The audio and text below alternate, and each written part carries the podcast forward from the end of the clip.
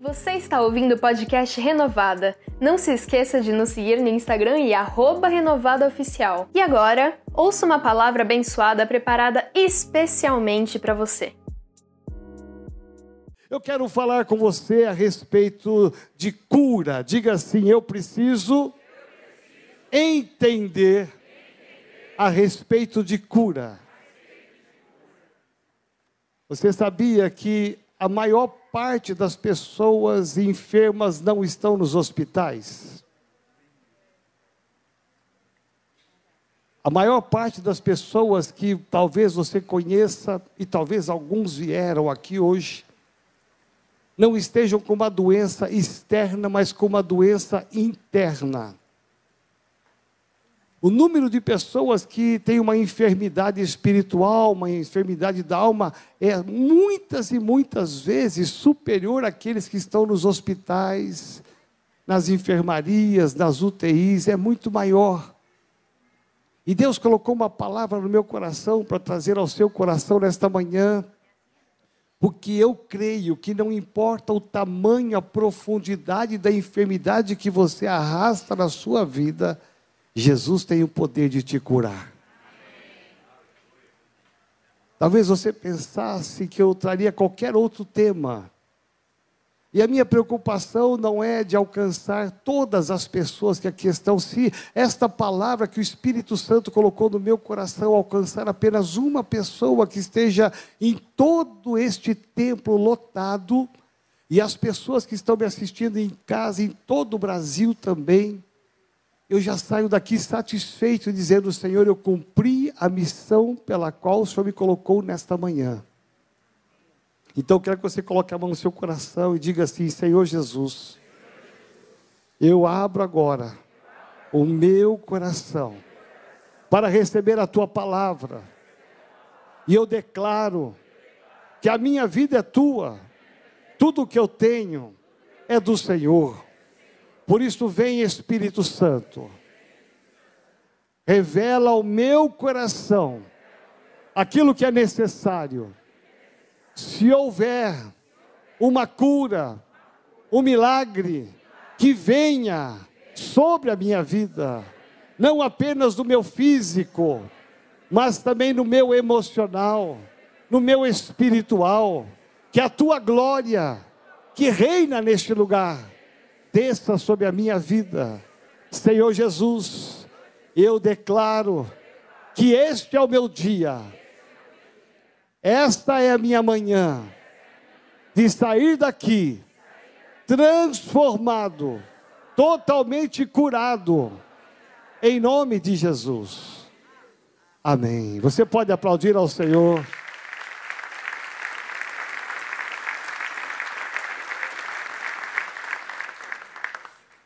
Diga assim comigo bem forte. Eu gosto muito quando você participa. A coisa mais ruim que tem para um pregador, um ministrador, é você é, ver uma igreja que não participa, irmãos que não participam. Então, mesmo que você é, não esteja assim tão motivado, faz o um esforço nesta manhã, tá bom? Então, diga assim bem forte: passado. Hum, tá mais ou menos. Diga mais forte. Você pode melhorar essa vozinha. Vamos lá. Passado. Passado. Diga assim presente e diga futuro. Preste atenção. Deixa eu te falar então algo sobre esses três tempos que envolvem a sua vida, a minha vida: passado, presente e futuro. Guarda isso no seu coração. Eu queria que você abrisse a palavra de Deus. Evangelho de Marcos, capítulo 10. Há uma narrativa muito interessante. Eu quero compartilhar com você essa narrativa que você já ouviu inúmeras vezes sobre esse texto esse texto nos leva a uma experiência muito forte que um homem viveu com Jesus. Não há outra razão de ser, de estarmos aqui a não ser Jesus Cristo. Não é a placa da igreja, não é a estrutura da igreja, não são os pastores da igreja, não são seus amigos, não, não é a sua célula. A razão de ser de você estar aqui se chama Jesus. Tudo que fugir da palavra Jesus, do nome Jesus, da autoridade Jesus, você precisa direcionar o seu olhar, o seu foco, a sua atenção, a sua, a sua preocupação para Jesus Cristo. Então esse texto nos diz assim: e foram para Jericó, eu não sei se está na tela, Lucas capítulo 10, a partir do versículo 46. Marcos, me perdoa isto, Marcos. Opa, tem Lucas também, mas eu estou pegando Marcos. E foram para Jericó. Quando ele saía de Jericó, diga assim, ele saía. Juntamente com os discípulos e numerosa multidão, Bartimeu, cego, mendigo, filho de Timeu, estava sentado à beira do caminho e ouvindo que era Jesus. Diga assim: ouvindo que era Jesus. O Nazareno pôs-se a clamar: Jesus, filho de Davi, tem compaixão de mim. E muitos o repreendiam para que se calasse, mas ele cada vez gritava mais: Filho de Davi, tem misericórdia de mim. Parou Jesus e disse: Chamai-o. Diga assim: Jesus parou. Eu vou te dizer algo importante aqui nesta manhã. Jesus está aqui parado nesse templo, olhando para você. Talvez você passou a semana toda correndo atrás de tantas coisas e você hoje parou aqui para contemplar a glória de Jesus e Ele está aqui parado para contemplar e ter compaixão da minha vida e da sua vida. Então, Jesus parou e nos diz a palavra que Jesus disse: chamai-o. E chamaram então o cego, dizendo-lhe: tem bom ânimo. Eu gosto disso. Olha para quem está ao teu lado e diga assim: tenha bom ânimo. Ah, mas desse jeito não. Diga bem forte. Fala assim, sorrindo: tenha bom ânimo. Dá até um chacoalhão nele, você está meio assim dormindo, chacoalhão mesmo, tem bom ânimo, meu filho. Ah, eu amo isso, eu amo estar animado, eu amo porque quando Jesus para e chama este moço, a Bíblia diz claramente: eles disseram, tem bom ânimo, há uma boa notícia para você. Então, aquele moço recebeu a melhor das notícias, ele te chama. Diga assim nesta manhã: Jesus me chama. Aí vem a reação em resposta a boas novas, aí vem a reação ao chamado de Jesus, lançando de si a capa, levantou-se de um salto e foi ter com Jesus. Diga assim: Eu também vim ter com Jesus. Perguntou-lhe Jesus: Que queres que eu te faça? Respondeu o cego: Mestre, que eu torne a ver. Então Jesus lhe disse: Vai, a tua fé te salvou, e imediatamente, diga assim, imediatamente. Olha para quem está ao lado e diga assim: não é para depois, não é para o futuro, é hoje. Diga, é imediatamente. Imediatamente há uma resposta desse moço, porque diz a palavra imediatamente tornou a ver e seguia Jesus estrada fora. Diga assim: o meu Deus é o Deus do rápido. Deixa eu falar com você aqui. Esse texto nos leva a algumas reflexões muito interessantes. Eu quero que você guarde essa frase. Não deixe a oportunidade passar. Diga assim: Eu não posso jamais deixar as oportunidades passarem. Isso diz respeito a negócios, Deixar a oportunidade passar, muitas vezes é a fraqueza de muita gente, às vezes caiu na sua mão um bom negócio, uma, uma oportunidade de você trocar de casa, trocar de carro, e você ficou pensando muito, você ficou ali meditando, fazendo muitas contas, e quando você chegou à conclusão que era para fazer o negócio, Deus confirmou no seu coração que era para fazer o negócio, quando você foi dar a resposta, já foi. Quando você liga e fala, olha, eu estou agora sim declarando que eu vou comprar, a pessoa diga, diz assim, olha, ah, infelizmente já vendi para outro ontem cedo. Muitas vezes nós corremos o risco de perder oportunidades de negócios, oportunidades de viagens, oportunidades de conquistas, mas muitas vezes perdemos a oportunidade de sermos abençoados. E eu penso que de todas as oportunidades, porque se você perde a oportunidade de comprar um carro, uma casa, de fazer uma viagem, é, de fazer uma conquista, talvez lá na frente Deus vai ter tanta compaixão, tanta misericórdia de você e vai te abençoar e colocar algo que seja tão melhor ou maior do que aquilo que você estava perdendo. Mas quando nós perdemos a oportunidade de sermos abençoados, Olha só, eu vejo o movimento da nossa igreja sede, eu vejo quantas oportunidades você tem de ser abençoado aqui nos cultos de celebração, nas sete semanas de libertação, no Tadel. Você tem a oportunidade de orar todo dia cedo comigo, às seis e meia até sete horas da manhã. Meu Deus, quantas coisas e quantas oportunidades a igreja coloca diante de você para que você seja abençoado, para que a sua família seja abençoada, o seu casamento seja abençoado, os seus filhos sejam abençoados. Olha só as crianças aqui, você estar aqui sossegado, tranquilo, sabendo que o seu filho está recebendo a semente do Evangelho. E apenas um adendo aqui para o papai e para a mamãe que a questão se prepara, porque em muitas, pouco, muito pouco tempo nós estamos introduzindo algo tremendo, uma tecnologia tremenda aqui no Ministério Infantil, que você, pai e mãe, vai dizer assim: meu Deus, o que, que é isto? É mais do que uma escola particular. Você vai ver o que, que nós estamos trazendo aqui para o seu filho, para a sua filha. Vem uma coisa muito, muito boa que seu filho, a sua filha vão ficar apaixonados e você mais seguro ainda do lugar que você congrega, do lugar que você deixa seu filho. Então, então veja, são oportunidades. Oportunidades de ver o novo, de viver o novo, de conhecer o novo, mas oportunidades de ser abençoado. Eu, eu gosto muito desse texto porque esse texto me leva a entender que este moço, ele está tendo uma oportunidade que ele jamais teria na sua vida.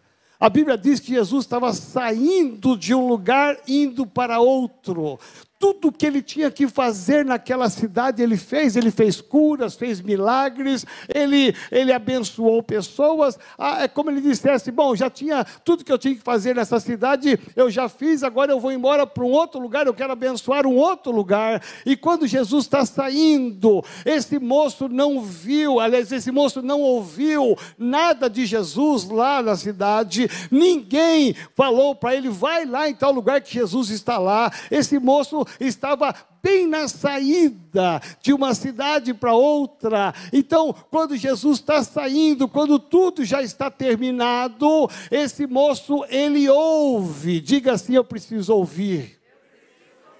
Porque o meu ouvido é uma das portas de entrada do que Deus tem para a minha vida. Aquele moço ouviu, ele não tinha a visão, mas ele ouviu, havia uma sensibilidade, ele ouviu barulho, e você sabe que uma pessoa que perde a visão, ele desenvolve os outros sentidos muito mais do que uma pessoa que tem todos os sentidos plenos. Então, aquele moço de longe, ele ouviu e percebeu que estava passando muita gente, e de alguma maneira ele ouviu que era Jesus. Aquele moço não teve nenhum medo, nenhum receio, nenhuma vergonha, nenhum constrangimento de começar a gritar e a chamar por Jesus, mesmo sendo repreendido pela multidão, ele não tem nenhuma sombra de dúvida. Eu quero o meu milagre. Eu quero a minha bênção. Sabe quando a gente fica com vergonha de vir aqui no altar? A gente fala assim: ah, eu não vou no altar, não. O que, que vão pensar de mim? Vão pensar que eu estou com um problema no meu casamento. E você está preocupado com o que os outros vão pensar de você? Vão pensar que eu estou com um problema financeiro. Você está preocupado com o que as pessoas estão pensando se você está com esse ou aquele problema? Não. Aquele moço, ele não quis nem saber. Meu irmão, minha irmã, ele simplesmente ele começa a gritar, ele se expõe, ele perde a vergonha, ele perde o medo, ele perde a timidez. Se eu tenho a oportunidade de receber o meu milagre, eu vou gritar e vou atrás porque eu quero a minha bênção. Aí você fala assim, mas eu sou líder de célula, o que, que vão pensar se eu chorar na frente? Eu sou líder. Eu sou pastor, onde vai a minha reputação? Minha carteirinha está aqui, meu irmão. Aí eu sou um visitante, mal cheguei na igreja, estou chorando em prantos e na frente chorando. O que, que vão pensar de mim? Não se preocupe nunca com o que as pessoas vão pensar de você. Se preocupe com o que Jesus vai pensar de você. Ele é a resposta.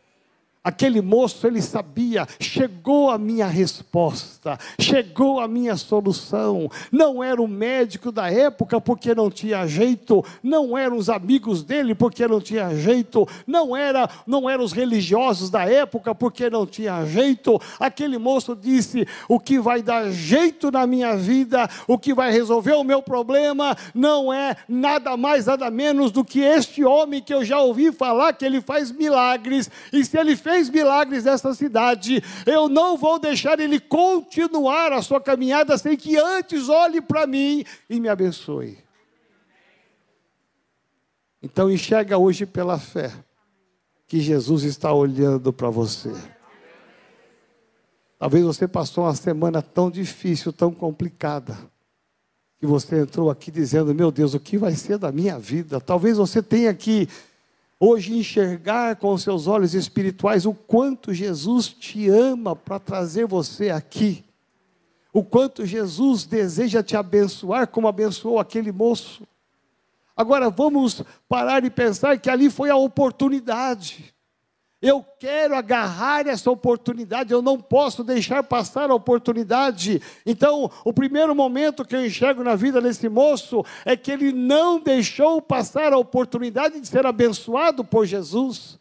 Por isso que nós promovemos tantas coisas boas aqui na igreja, para que você enxergue, eu preciso agarrar as oportunidades. Não fique fazendo das programações um cardápio espiritual. Deixa eu ver aonde é que eu vou. Vai ter culto das mulheres sexta-feira, como teve, né, pastora Bárbara? Será que eu vou no culto das mulheres? Não, eu acho que não. Acho que eu vou na cantareira. Não, não vou na cantareira, não. Eu vou mandar meus filhos no, nos teens aqui da igreja. Não, eu vou na Shekinah, será? Não, eu vou agora numa reunião da liderança de célula. Você fica fazendo da, da programação da igreja um cardápio? Não. Meu irmão, seja guloso, seja gulosa Come tudo que a igreja oferece de comida espiritual para você. Participa do culto da sexta, participa dos teens, dos jovens, participa da célula, participa dos cultos, participa das sete semanas, cresça espiritualmente, desenvolva espiritualmente, aprofunde a sua fé, pegue todas as oportunidades que Deus está te oferecendo para que você viva o milagre.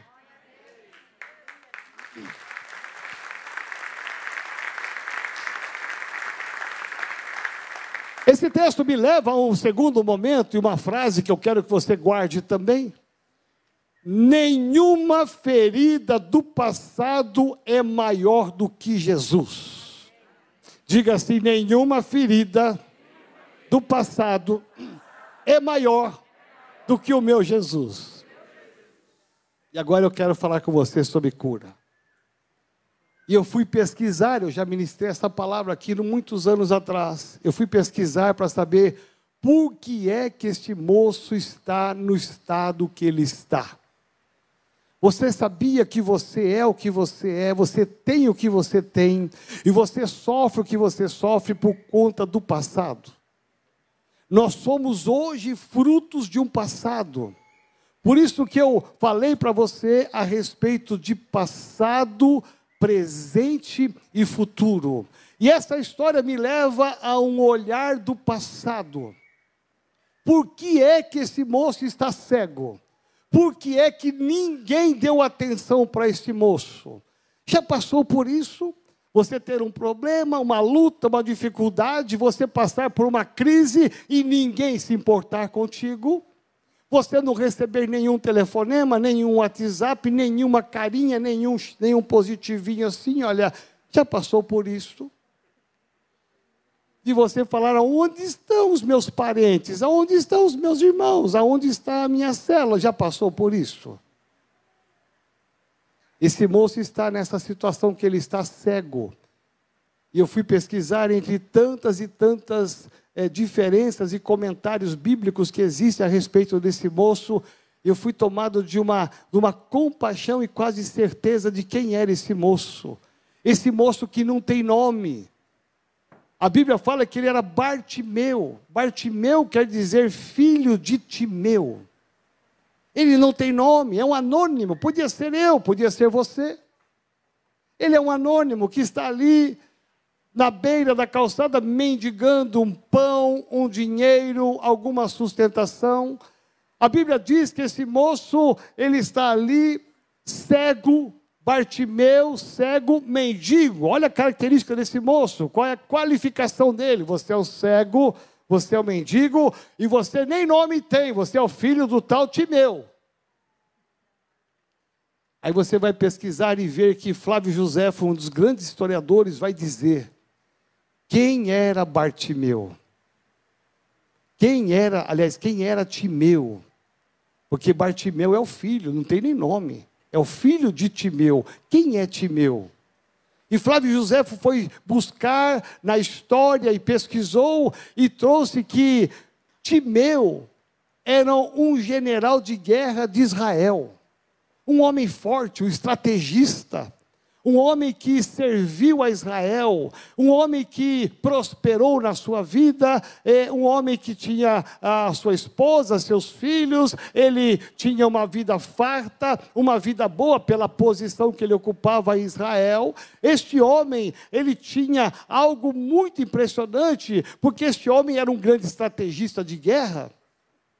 E este homem, diz a Bíblia, que ele aposentou, e como um aposentado Israel, ele tinha uma vida muito boa. Então ele pôde proporcionar à sua esposa, aos seus filhos, uma vida muito abastada, uma vida muito boa, e eles experimentaram uma vida muito abençoada. Mas aí chegou a época do domínio romano em Israel. E o Império Romano entrou e começou a confiscar os bens de alguns grandes de Israel. O Império Romano entrou e tirou e confiscou os bens de Timeu, cortou dele a sua aposentadoria. Ele começou a viver agora um período de miséria. O que era antes abundância, agora é escassez. E ele começa então a enfrentar uma crise. E nessa crise financeira, que não era só dele, mas era de muitas outras famílias, o que, que ele faz? Ele vê os seus filhos passando necessidade, ele vê muitos filhos passando necessidades. O que, que ele faz? Como um bom pai e um ex-general, ele começa a reunir com alguns grandes estrategistas, eles começam a articular uh, politicamente para desestabilizar, desestabilizar o Império Romano. E eles começam a fazer movimentos de bastidores, e quando o Império Romano descobre que tem lá, no obscuro, existe um movimento para tentar desestabilizar o governo romano, o que, que eles fazem? Eles procuram quem é o líder, quem é o cabeça desse movimento, e lá estava Timeu. Era ele mesmo. Então eles pegam Timeu, levam e tiram a vida de Timeu ele morre. Para exemplo de todos aqueles que queriam ir contra o império romano. Para não bastar isto, tirou a vida dele, ok. Então pegaram agora o filho dele e publicamente tiraram os olhos dele. Não apenas perfuraram os olhos daquele menino, mas arrancaram os olhos dele. Então essa cegueira não era uma cegueira de nascença, não era, não foi um acidente químico, não foi uma pedra que voou, não. Aquele aquele jovem que hoje é um cego, mendigo, é, que não tem nome, ele é filho de Timeu, porque tem atrás dele uma história. Então todos que olhavam para ele diziam aqui lá vai o filho de Timeu. Aqui está o Bartimeu, porque a história dele remete ao seu pai, a uma história triste do passado. E este moço está aqui agora sofrendo umas consequências do passado, do passado do seu pai, da sua família e do abuso do Império Romano. Então, esse moço fizeram isso com ele para que ele não pudesse ser no futuro um outro estrategista como seu pai, para promover algo contra o governo.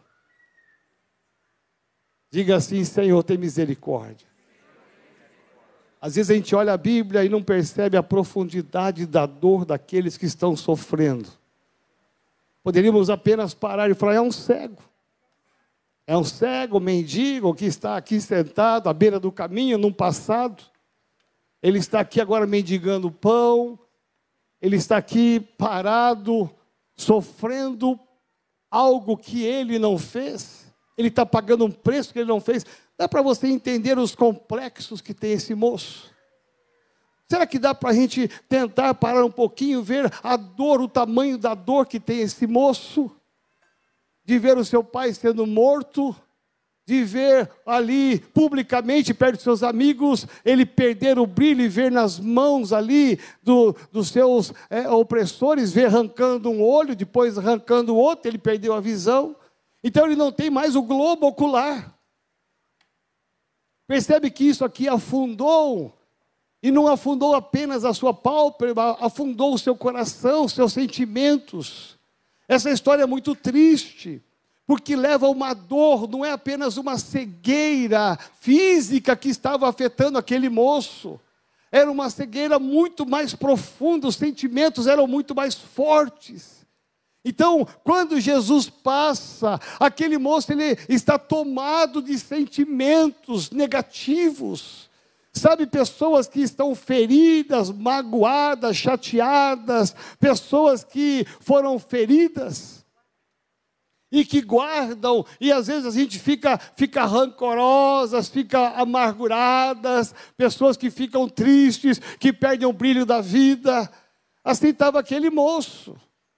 Mas a prefeitura da época legalizou o estado dele, porque aquele moço estava reconhecidamente, oficialmente, estava reconhecendo que Aquele moço era alguém que não podia mais trabalhar, aquele moço não podia mais ganhar o seu pão, ele dependia de esmolas. Olha só a dor desse moço. Então, como é que a prefeitura fazia isso na época? Eles davam uma capa, era como se fosse um cobertor. E quando ele coloca aquele cobertor, é como se fosse um atestado: eu sou um mendigo oficial. Eu não posso, eu não posso trabalhar, então, por favor, vocês podem me dar uma esmola, podem me dar um dinheiro, podem me dar um pão, uma água, porque eu não posso andar sozinho mais. Mas quando Jesus se aproxima, e passa por ele, como eu disse no primeiro ponto, a primeira frase, ele não deixou a oportunidade passar.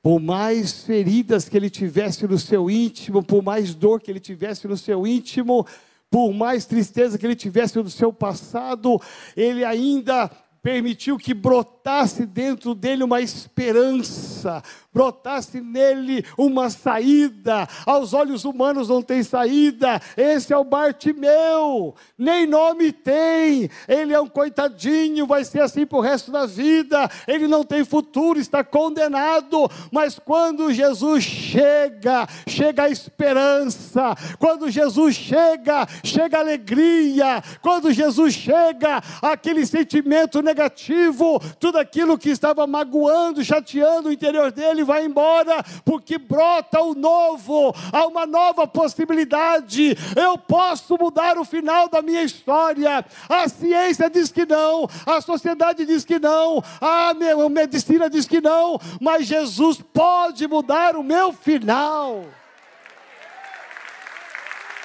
Meu irmão, minha irmã,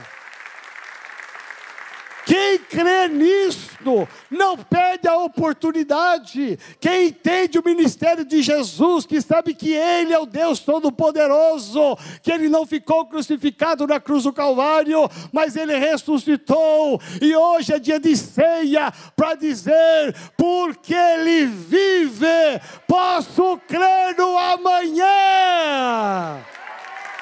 Meu irmão, nós cremos amanhã. Por isso que aquele monstro não perde a oportunidade. E ele sabe que nenhuma ferida do passado, nada é maior do que o Jesus que está passando. Quando Jesus chega e encontra com aquele moço ali a pergunta que é uma pergunta crise para todos nós: O que, que você quer que eu te faça? Aquele moço poderia pedir uma esposa, porque ele era solteiro podia pedir um trabalho, estava desempregado, podia pedir é, uma, um monte de dinheiro, talvez uma, uma aposentadoria por invalidez. Ele podia pedir tanta coisa para Jesus, mas ele sabia, e é isso que eu quero compartilhar com você. Todo o passado desse moço, diga bem forte: passado. passado. Ele agora é trazido para o presente todas as suas dores, suas feridas, os seus traumas, seus complexos, tudo aquilo que magoou o coração dele. Sabe o que é isto? São correntes, são vínculos que te prendem como uma bola. Sabe aquilo que te chateou, que te magoou, aquilo que não deu certo, aquilo que você se frustrou, você planejou de um jeito, deu de outro. Isso tudo são feridas do passado que estão correntes que estão te amarrando ao passado para para impedir que você seja hoje uma pessoa feliz, para impedir que você enxergue um futuro melhor, para que você abra os seus olhos e enxergue com Jesus, eu posso ficar firme nas suas promessas. Quando aquele moço dá um salto, eu quero crer que aquele salto que ele deu, e ele lança a capa, e dizendo: não preciso mais ser oficial dependente da prefeitura. Eu agora dou um salto, como que rompendo com essas correntes, aquilo que o amarrava ao passado, as suas frustrações, decepções, Sabe aquele irmão que te magoou? Sabe aquele parente que te magoou? Sabe aquela coisa ruim que deu que você arrasta até hoje e que muitas vezes você não consegue nem dormir? A tua vida não é feliz hoje por causa desse passado? Sabe tudo isso? Aquele moço nos ensina exatamente a romper com esse passado e a olhar para Jesus hoje e dizer: nele eu posso confiar, nele eu posso descansar descansar. Eu tenho que crucificar esse passado na cruz do Calvário para viver hoje uma vida plena, para que você seja feliz hoje. A estratégia do diabo é que você fique preso ao passado, preso ao passado, preso às tristezas, preso às decepções, preso às frustrações, aos seus queixumes, aquilo que deu errado. Mas Jesus veio e a Bíblia diz que ele veio para nos libertar aquele moço ele é liberto não apenas na sua vida física, mas na sua vida emocional, na sua vida espiritual. A Bíblia diz que Jesus Cristo ministrou sobre ele e ele disse: Eu quero ver, eu quero tornar a ver. O milagre que Jesus fez não foi só impor as mãos e abrir os olhos e ele enxergou, não. Jesus fez o milagre da restituição do seu globo ocular. Jesus Cristo fez fez brotar, fez nascer um dois globos oculares para que mostrasse para aquele moço e para toda aquela multidão: eu sou o Deus do impossível. Você pode aplaudir ao Senhor.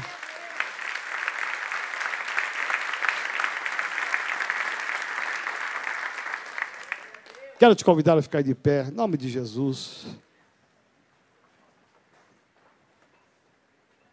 Guarda essas frases que eu vou pronunciar para você aqui, em nome de Jesus.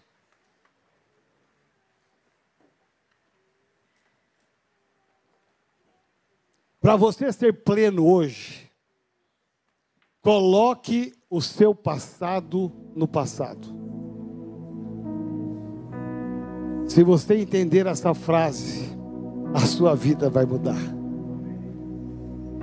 Coloque o seu passado no passado. O apóstolo Paulo diz: esquecendo-me das coisas que para trás ficam, eu tenho que esquecer avançando para as que estão adiante de mim. Eu hoje esqueço para avançar para o futuro. A Bíblia diz em Lamentações 3:21: Quero trazer à memória o que me pode dar esperança. Meu irmão, tem coisas do passado que dão esperança? Tem. Tem muita coisa boa do passado que traz esperança. Mas tem muita coisa que quando vem na mente, que o diabo coloca na sua mente do passado, não traz nenhuma esperança, traz desesperança, traz sentimentos destrutivos. Quero trazer à minha memória aquilo que me dá esperança. Coloque o seu passado no passado. Olhe hoje para o futuro e creia nas promessas. Nós não podemos andar como o mundo anda, por aquilo que nós vemos. Paulo diz: nós olhamos com os olhos da fé. Aquele moço foi milagrosamente curado. Imediatamente ele foi curado. Ele estava há anos da sua dor há anos com sentimentos destrutivos dentro dele. Mas esse moço, ele recobra a visão, e agora ele tem uma atitude: onde Jesus for, eu irei. Eu não largo de Jesus mais, ele deu sentido da minha vida. Dá para você imaginar que agora esse moço, ele ele toma uma posição por Jesus Cristo. Não abro mão. Foi Ele que deu sentido à minha vida. Eu quero que você feche seus olhos. Em nome de Jesus. Eu não sei como é e o que é que o Espírito Santo falou com você nesta manhã.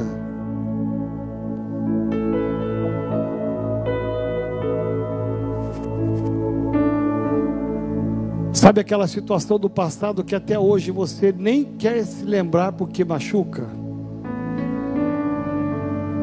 É o Bartimeu. Sabe aqueles que olharam para você e falaram que não acreditavam em você? É o Bartimeu. Sabe aqueles planos que você fez que deu tudo errado? e que a sua vida nunca mais alinhou, nunca mais foi a mesma.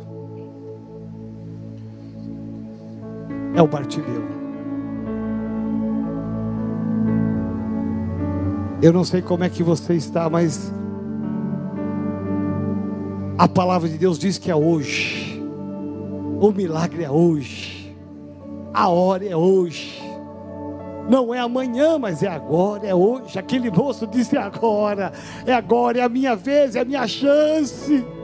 Eu não vou deixar Jesus ir fazer milagres em outro lugar se não passar por mim, não fizer na minha vida. Esperamos que você tenha gostado da ministração. E agora, um segredinho. Todas as palavras que você ouve aqui estão disponíveis com vídeo no nosso canal do YouTube. Só pesquisar Igreja Metodista Renovada que você já nos encontra. Deus te abençoe e te esperamos no nosso próximo podcast.